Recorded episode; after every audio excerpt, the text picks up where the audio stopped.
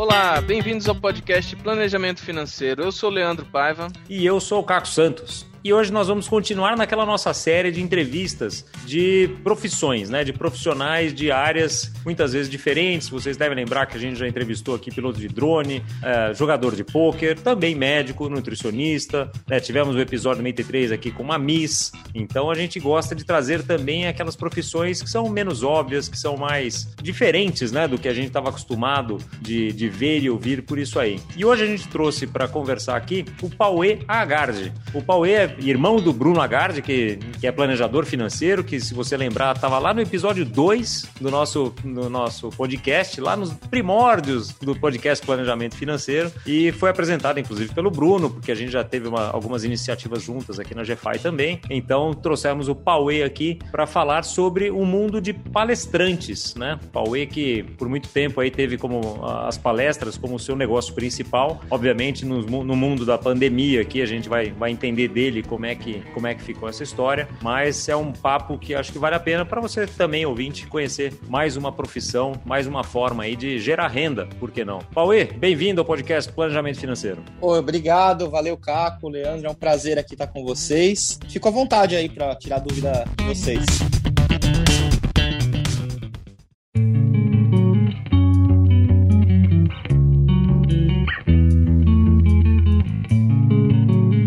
Sabe que você veio de um mundo diferente, você é um cara muito ligado a esportes também, teve outras carreiras. Conta um pouquinho do seu histórico aqui, como é que você chegou a esse mundo de palestrante? Sou formado em fisioterapia, no entanto, uma profissão que eu nunca exerci. Eu acabo que tive um acidente no ano 2000, aos 18 anos. Estava iniciando na minha carreira, vamos dizer assim, né, no meu minhas ambições profissionais. Eu, na época, almejava algo na área de saúde fisioterapia veio de encontro, mas paralelamente comecei a fazer esporte, né, de uma forma profissional, em decorrência aí do acidente que eu tive no ano 2000, perdi parte das pernas ao ser atropelado numa linha férrea, é, ao atravessar assim bem próximo da onde eu morava na época, na cidade de São Vicente, morava na casa dos meus pais. Hoje eu resido em Santos, na cidade vizinha. E aí eu fui convidado por uma universidade a qual fiz parte é, durante todo um tempo e acabei é, ingressando é, na carreira de triatlon profissional, mas era uma, uma ideia assim ainda inicial, eu fui pioneiro, né, fui o primeiro no Brasil a fazer esse tipo de atividade e eu acabei né, com, completando a faculdade até para concluir o curso, mas já estava muito ali dentro da área do esporte. Foi quando, é, paralelamente a tudo isso, surgiu né, essa oportunidade de dar palestras. E, inicialmente foi bem interessante porque nem me via como um palestrante. Comecei no depoimento, sendo convidado assim por hospitais inicialmente, algumas faculdades. Me chamavam assim para bater um papo é, com pessoas que estavam com situações parecidas com a minha, inicialmente amputados, mas depois começou a se estender, começou a ser para grupos de pessoas que estavam estudando reabilitação, posteriormente com alguns profissionais, professores, e aí, quando eu me dei conta, eu estava falando com diversos públicos, até o dia que eu fui convidado para uma primeira empresa. Conforme foi tendo essa demanda, eu fui é, me ajustando, mas foi acho que no ano 2003, mais ou menos, que eu vi que aquilo poderia ser uma oportunidade de negócio. O que, que te fez, o que chamou a atenção para você virar essa chave, para falar, puxa, peraí, em vez de só falar do que eu estou fazendo aqui, vou me preparar para dar uma palestra? O é, que, que, que virou essa chavinha aí na, na sua cabeça?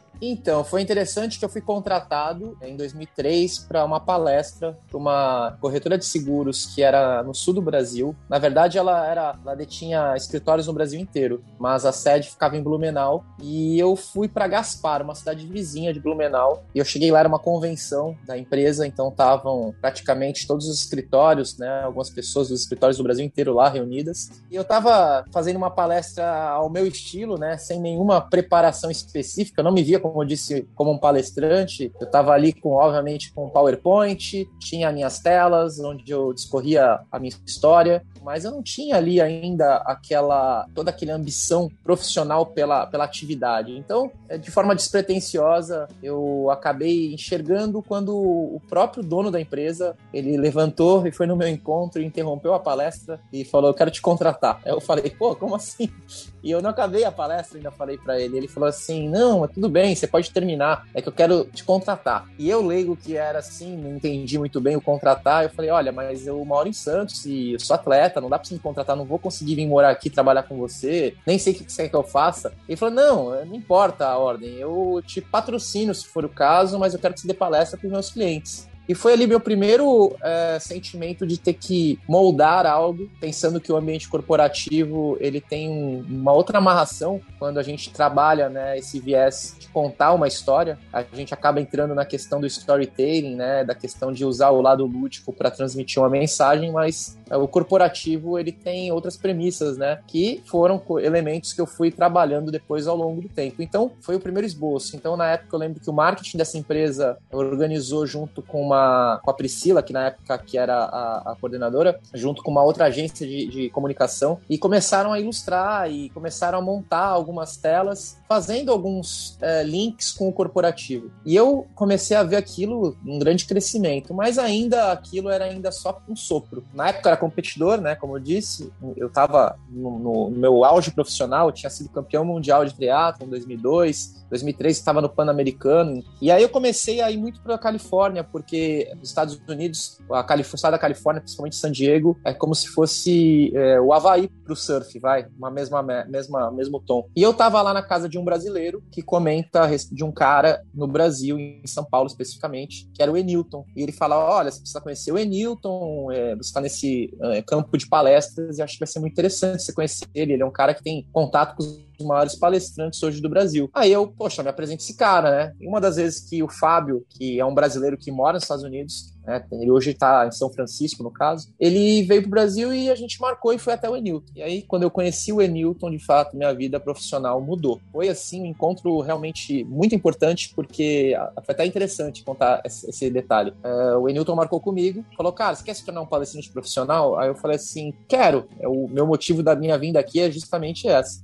Aí ele falou para mim, então tá, você apareça tal dia, tal horário nesse endereço aqui. E aí eu fui lá com o meu computador, com a minha pastinha, cheguei lá. Isso era em 2006, 2005 para 2006. Quando eu cheguei no lugar, era uma igreja.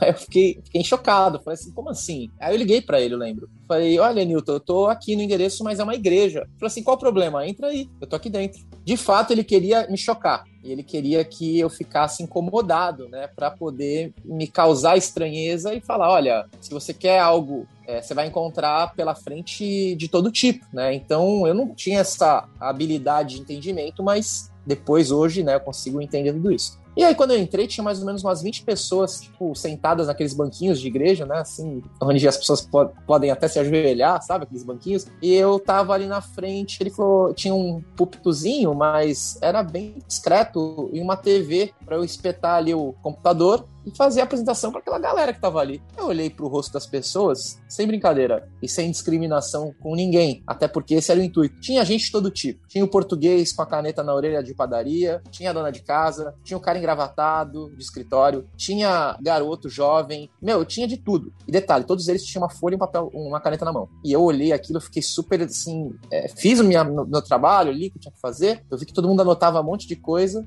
aí ele apertou minha mão e falou assim, ó, oh, aparece tal dia no escritório. E aí quando eu voltei lá, a minha apresentação estava pronta. Ele, na verdade, queria ali pegar um feedback de todas aquelas pessoas que eram públicos diversos para poder ter um espelho da impressão que tinha causado. E óbvio, ele estava ali também nos bastidores observando tudo. O Enilton foi uma espécie de mentor para mim. Então, ele começou a me explicar eu estava em 2005, são 18 mais 5, 23 anos. Eu, com 23 anos, eu estava é, in, iniciando nessa fase empresarial de fato, embora eu já tivesse feito toda aquela campanha com aquela empresa de seguros, né? Passado por alguns. Mas ali eu digo que foi um laboratório. Aí ele fala para mim, cara, tem uma empresa pra gente te contratar. E eu lembro até hoje desse, dessa, desse fato, porque ele chegou pra mim e falou assim: na época, eu lembro assim que eu tinha alguns salários, né? De patrocinadores. E, eu, e era muito, meu maior salário que eu tinha na época era 3.500 reais de um dos patrocinadores. Eu tinha sete, mas meu maior era 3.500 reais. E já era hoje, sei lá, talvez uns 10 mil que fosse. E eu, quando ele chegou para mim, falou assim: Olha, você vai ganhar nessa palestra 6.500 reais, isso em 2005, ou seja, no dobro quase do que eu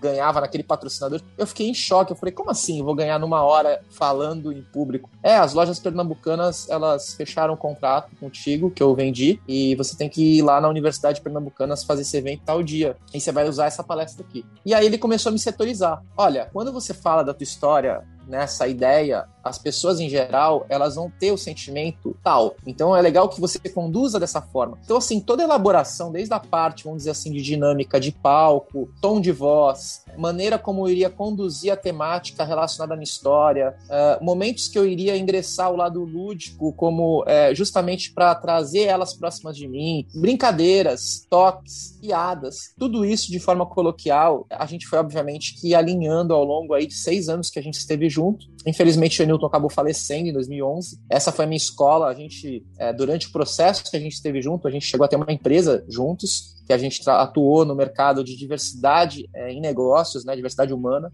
e foi um negócio assim super nichado. A gente eu lembro que em um ano que a gente teve de empresa, a gente atingiu, atingiu o faturamento de um milhão de reais né, em produtos vendidos. Ou seja, o Renilton era um cara sem estudos, mas um gênio. E ele e eu era um cara articulado, né? Eu tinha habilidade de, sei lá, eu acho que eu era cara de pau mesmo eu entrava em cena, eu pegava rápido as dicas que ele me passava e eu era um cara de frente, de frente, assim, eu, eu, eu, colocava em prática as coisas que ele ia me passando. A gente fazia uma bela dobradinha, infelizmente acabou falecendo, mas todo esse legado eu acabei levando adiante. E, obviamente que depois de 2011 eu construí outras pontes né, com outras pessoas, com outros alicerces, com outros grupos, mas levo como maior ensinamento, é, acho que esses testes, né? Hoje, quando eu subo num palco ou falo até online, né, que são as palestras, eu acho que o grande segredo é você nunca desmerecer, seja se tem 5 mil pessoas, palestras que eu já realizei, ou 10 pessoas que sejam, né? Eu acho que a ideia é sempre você tentar dar o seu melhor. E foi uma das coisas que eu aprendi, assim, de, de fato com o Enilton. É muito bacana, e nada como ter um, um mentor para dar os toques, para trazer a parte técnica né, da, de, de, palestra. Eu adoro isso, tenho, tenho estudado isso nas poucas palestras que, que eu faço aqui. Nunca cheguei perto de 5 mil, né? acho que o maior público que eu tive foram 200 pessoas, 250 pessoas, mas é muito legal ver, ver que existe né, toda uma preparação, toda uma técnica né, de, de falar, de tom de voz, isso que você falou, né? Quanto, quanto mais a gente estuda, mais vê que tem milhares de pequenos detalhes que fazem toda a diferença né, para o público. Sem dúvida, sem dúvida. Eu acabei aprendendo a balizar tudo isso. Então, tem eventos que eu faço, eu tenho hoje três linhas de trabalho, né? Então, eu trabalho muito voltado é, com esse lado motivacional, que é o que mais contratam ainda, é a questão voltada para a convenção de vendas, trabalho relacionado a liderança, gestão, compras. É, geralmente é um trabalho que envolve o RH, que tem a, a, a, participação de um todo, né? Uma hierarquia talvez interna. Então acaba sendo muito relevante esse tipo de, de, de dinâmica. Agora, dois outros que eu desenvolvo também são mais específicos. É um trabalho que é ligado a essa questão de PCD, pessoas com deficiência, então é, a parte de inclusão né, de PCDs. E hoje tem muitas empresas que têm é, programas internos, empresas grandes, né? E a gente acaba fazendo um trabalho não somente de uma palestra ou de algumas palestras com grupos, não só de PCDs, como de gestores que vão receber esses PCDs e trabalhar nesse, nessa interação entre eles, né? Que é essa, essa relação, como também trabalhos de consultoria, né? Treinamentos e a gente tem também outras, outros profissionais que atuam, né? Junto na empresa. Agora, é, uma outra frente é a CIPAT, né? Que é uma hoje também algo, a CIPA é um órgão, né? Que conduz a questão de a semana interna de evitando, né? Acidentes de trabalho. Então, assim, geralmente são chãos de fábrica. E esses são os eventos, talvez, mais calorosos no ponto de vista de ter que colocar realmente o sentido pastorzão de palestra em, em, em pleito ali, porque você fala com públicos muito grandes. É, é, recordo aí, por exemplo, um desses públicos grandes de 5 mil pessoas foi na Mitsubishi, em Catalão, por exemplo. Lá tinham mais de 4.500 pessoas é, dentro do, do, do, próprio galpão, né, onde são feitos os carros da Mitsubishi. A fábrica da Mitsubishi parou por duas horas, né, são esteiras, e foi todo mundo pro pátio. E assim, isso é muito comum, porque hoje um acidente dentro de uma empresa causa um prejuízo muito grande, não só no ponto de vista de paralisação de setor, quanto é, acaba gerando prejuízo para os cofres, né? Então,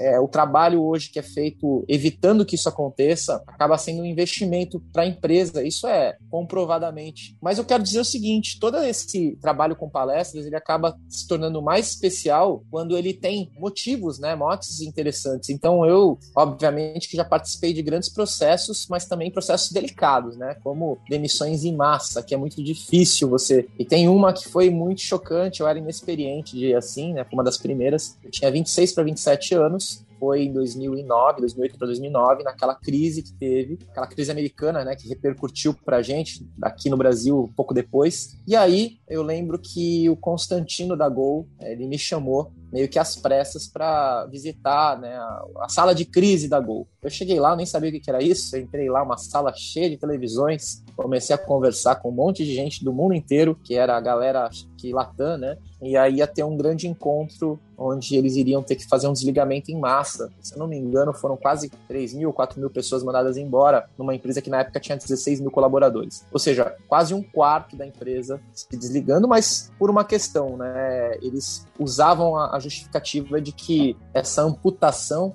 ela seria justamente para dar leveza e poder levar uma vida adiante, continuar, né, voando por aí. E eu fui ali o, vamos dizer assim, o símbolo a ilustrar tudo isso. Eu fui pautado anteriormente a essa palestra que aconteceu no Riot ali na, na Berrine, e quem fez a intermediação junto com o Constantino foi a apresentava a Cristiane Pelágio, que é, fazia o Jornal da Noite na época, junto com o William Vac. E aí eu cheguei lá e fiquei assim em choque, porque você sente o ambiente, né? E você via no rosto das pessoas que estavam lá, que não eram elas de fato que iam ser mandadas embora, mas elas iriam mandar as pessoas embora. Elas eram os líderes que estavam ali reunidos, tinham cerca de uns 80 líderes, e logo no início eles pegaram uma folha, o nome das suas equipes, das pessoas que estavam né, listadas, que deveriam ser é, desligadas. E eu me senti ali meio que parte daquilo, né? Fiquei super assim sem saber o que falar, como lidar com aquilo, mas depois acabou se tornando muita, assim, algo comum. Depois tive em outros, outros eventos assim,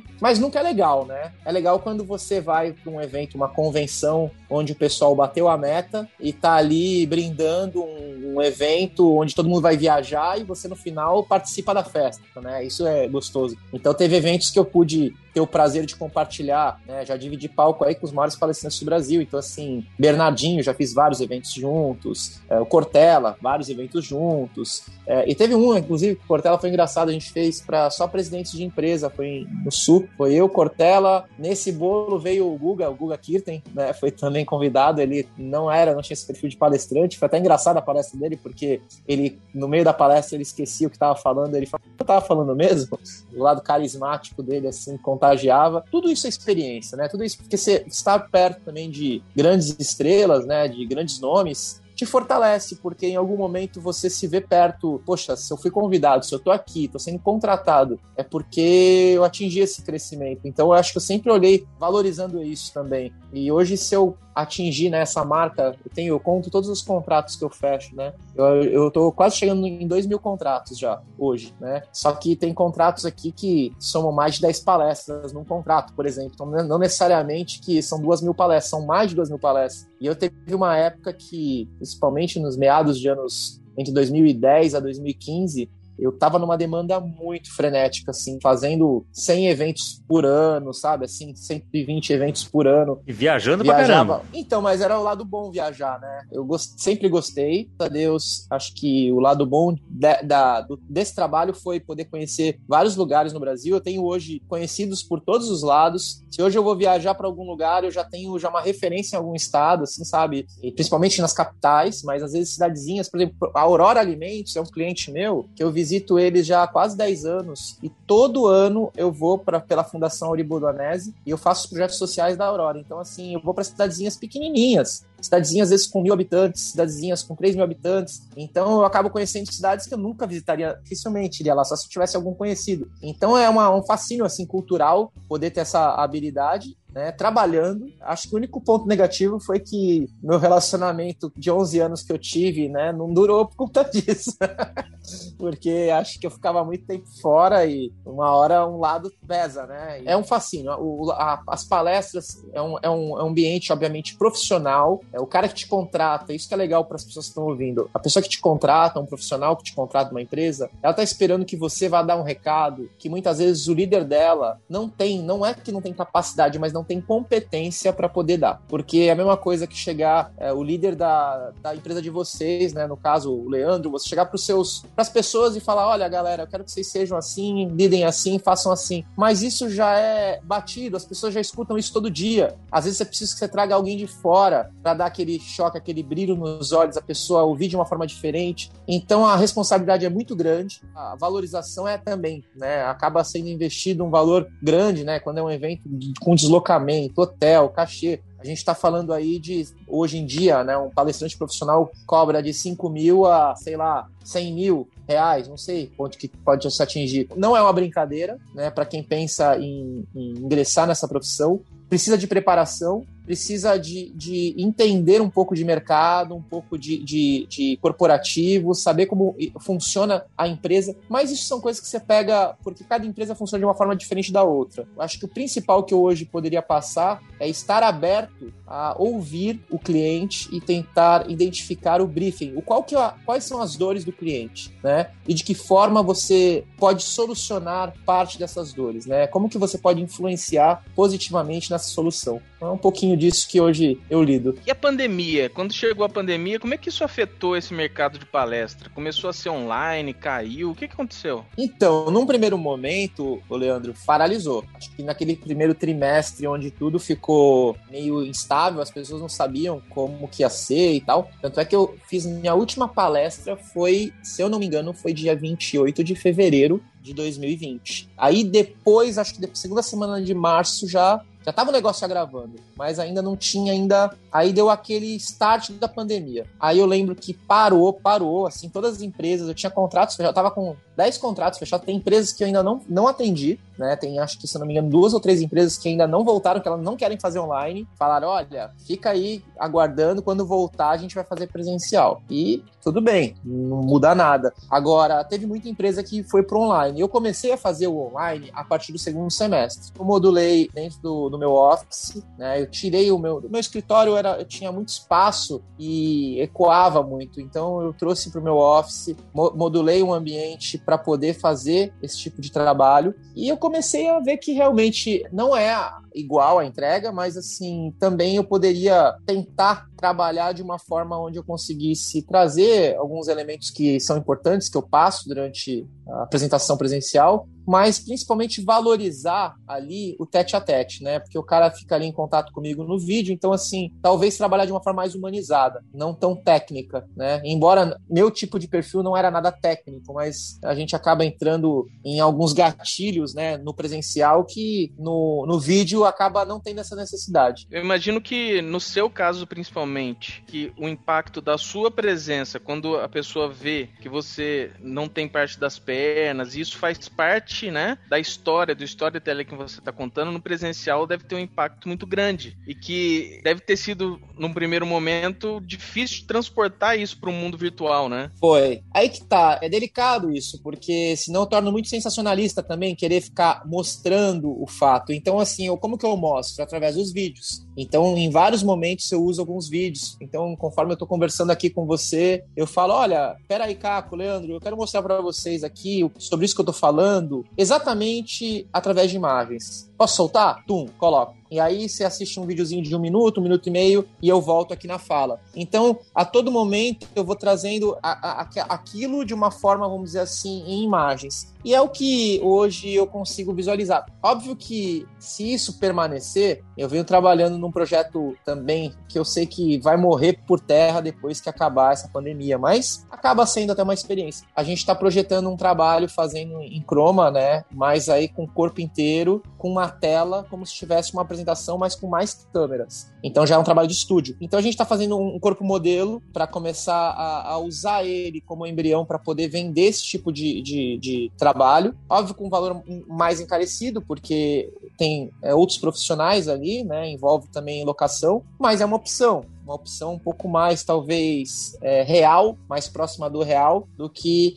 essa que parece uma live, né? Uma live ali codificada em palestra, porque você usa é, uma plataforma de Zoom e consegue ilustrar ali os vídeos. É, mas de qualquer forma, pode ser uma coisa que mais para frente você vai usar para fazer uma palestra para, sei lá, três plantas diferentes da mesma fábrica, né? Faz uma palestra só e os caras, você tá, tá, você tá em Camaçari, em, sei lá, em Cubatão e não sei aonde ao mesmo tempo, né? Para uma palestra só, né? Talvez seja uma, uma alternativa aí de, de fazer alguma coisa diferente. Já tô viajando na maionese aqui, não entendo nada desse mercado aqui, mas eu gostei da ideia aqui já. É. Não, mas isso A tá... inovação permite esse tipo de tá coisa. Tá falando, né? faz, isso que você está falando faz sentido, porque eu já fiz isso várias vezes. A gente não sabe, né? Há, há, há alguns tempos atrás, a gente nem imaginava que pudesse um dia ter esse tipo de comunicação que a gente está tendo agora. Então, as coisas mudam muito rápidas. Eu acho que a gente tem que dançar a música conforme ela vai tocando e tá inovando, né? Obviamente, tentar é, olhar é, de outra forma tudo isso. Eu acabei nessa pandemia me dedicando a outros projetos que eu já atuava, mas comecei a, a, ter um pouco mais de tempo, obviamente, pelo fato de viajar menos, de estar tá mais em casa, estar tá mais aqui né, em Santos. E aí eu comecei a, a, a dar andamento a projetos meus que eu tinha esportivos, outros projetos é, relacionados à parte social. Comecei a me envolver também em algumas questões na cidade. Então, assim, estou é, desenvolvendo um, um, evento bem bacana que deve acontecer pro ano que vem, obviamente, né? A gente não tem data ainda para esse ano. Tudo é depois da vacina, né? Mas voltado para PCDs. Por um lado, é, existe essa dificuldade para algumas áreas, né, de dar continuidade da mesma forma que você fazia. Mas por outro, a gente tem que não pode se aquietar e tem que tentar estimular o lado criativo, inovador e tentar criar, né, habilidades novas, porque tá aí o grande segredo, né, sair da zona de conforto. E talvez a zona de conforto só acontece quando existe um desafio. O desafio tá aí, né, ser testado como a gente está sendo. É, se mantém em movimento. O que eu sempre falo aqui dentro da G5, falo em todo lugar, assim, não pode parar de se movimentar, né? Nunca. Bom, Paulo, agora conta uma coisa aqui. Como é que é ser irmão de um planejador financeiro, cara? Bruno, enche muito sua paciência. Como é que é? é? Eu acho muito legal o trabalho de vocês pelo fato que as pessoas, eu mesmo, não tinha essa noção da questão do comportamento nosso relacionado ao dinheiro, né? Que existem várias o tal do switchability, né, de vários formatos, né, e isso acho que para mim foi o, é, o, é, o, é o mais legal de tudo, porque em questão de planos, eu sempre fui muito pautado, então assim, eu sempre usei meio que português de riscar, eu tenho até hoje, de, de tabelinha, com os dias certos, e eu não uso aqui negócio de Excel, essas coisas todas, porque eu sou daquela velha escola ainda, sabe? Não sei, não consegui me, me adentrar.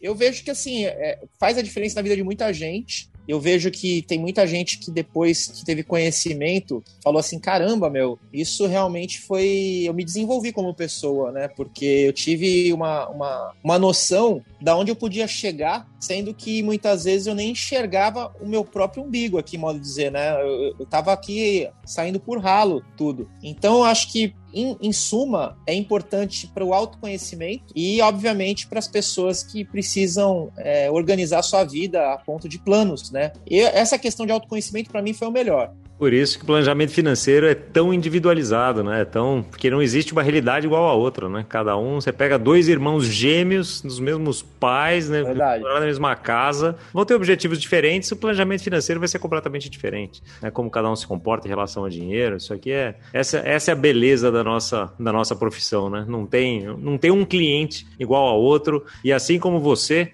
a gente sempre tem uma história nova para contar, né? A gente sempre tem uma história nova para ouvir e para fazer né? E uma história nova para a gente ajudar o nosso cliente a fazer. Acho que é, que é a grande coisa aqui que eu, que eu vejo também e tudo que eu sempre soube aí do, da sua atuação, que é levar essa sua história e a, e a inspiração que você traz né, para os teus clientes, que é uma coisa muito legal.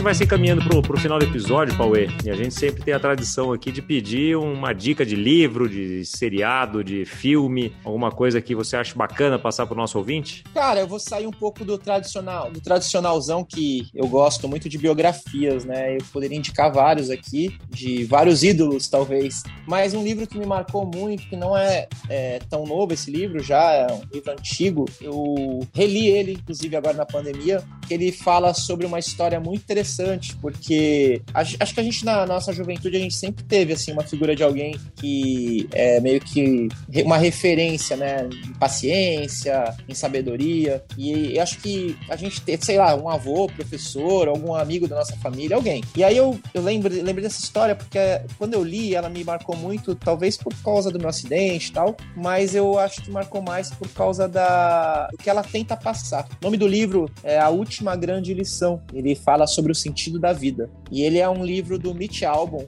Ele inclusive já virou filme, se eu não me engano. A história basicamente é de um de uma pessoa que se encontra com seu professor. Então, no caso, é o próprio Mitch Albom que ele narra é, a história dele. No caso, essa pessoa, se não me engano, era o Maury. E ele, ele era o seu professor na, na, nessa universidade. E aí, depois de mais ou menos, acho que uns 20 anos, eles se encontram. E eles fazem vários encontros. E se eu não me engano, acho que foram 14 encontros. Só que esse, ele, ele tá no fim da vida. Então, ele começa a passar pro, pro, pro seu aluno todas as reflexões da vida dele que tinham sentido uh, dentro do amor, da amizade, falando sobre medo, perdão e até mesmo sobre a morte. Então acho que vale essa reflexão, principalmente para um momento como esse, que a gente estava conversando nos bastidores antes de começar aqui, né? Como que está passando a pandemia? Acho que é uma das coisas que a gente mais pergunta um para os outros. Eu acho que diferente da grande maioria, a gente está muito bem, embora o tédio às vezes acomete a gente. Então essa reflexão de ler esse livro me fez muito bem pensar que existem vários pontos de vista quando a gente pensa né, numa pandemia. Para uns significa um tédio, né? Uma encheção de saco causada pelo lockdown,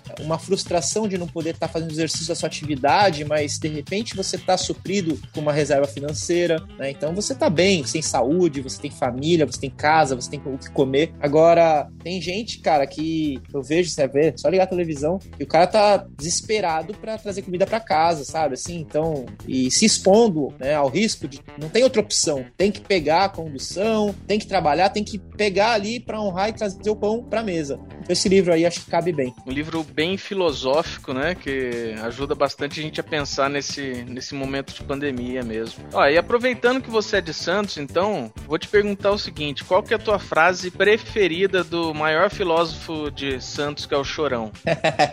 Cara, eu falei ontem com a viúva dele, inclusive, com a, com a Grazi. Tem muitas. O, o Chorão, acho, cara, ele é um cara que, assim, além de eu ter, assim, conhecê-lo, né, ter tido a oportunidade de, de conviver, de é, me relacionar pouco, mas a gente tinha até uma, carisma, assim, uma, uma, era uma coisa querida, assim. Tem várias músicas. Tem uma música que, inclusive, uma época ele me chamou, que é uma frustração que eu tenho comigo mesmo, de não poder ter feito um clipe, né? Que era a música Não Deixa o Mar Te Engolir, que é justamente, acho que tem a ver com a questão de você não se deixar levar, né? Você tem que encarar, você tem que é, lutar. Uma, uma linha meio que assim, de tipo, você fazer as coisas da forma como você enxerga como propósito. Então, assim, ele é um cara muito intenso né? Você via pelo jeito brigão, assim, de até de palco mesmo, explosivo, mas como ela mesmo narra, né? Inclusive acho que o filme dele é, saiu ontem, acho que foi a biografia dele, acho que foi saiu ontem. E ela fala mesmo, sempre falou, falava assim, cara, ele usava essa carapaça para proteger um lado todo sensível que ele tinha, né? E é verdade, porque você pega nas letras, várias letras, tem uma, uma poesia, né? E, então eu acho que a posso ilustrar aqui como uma aquela vamos viver nossos sonhos.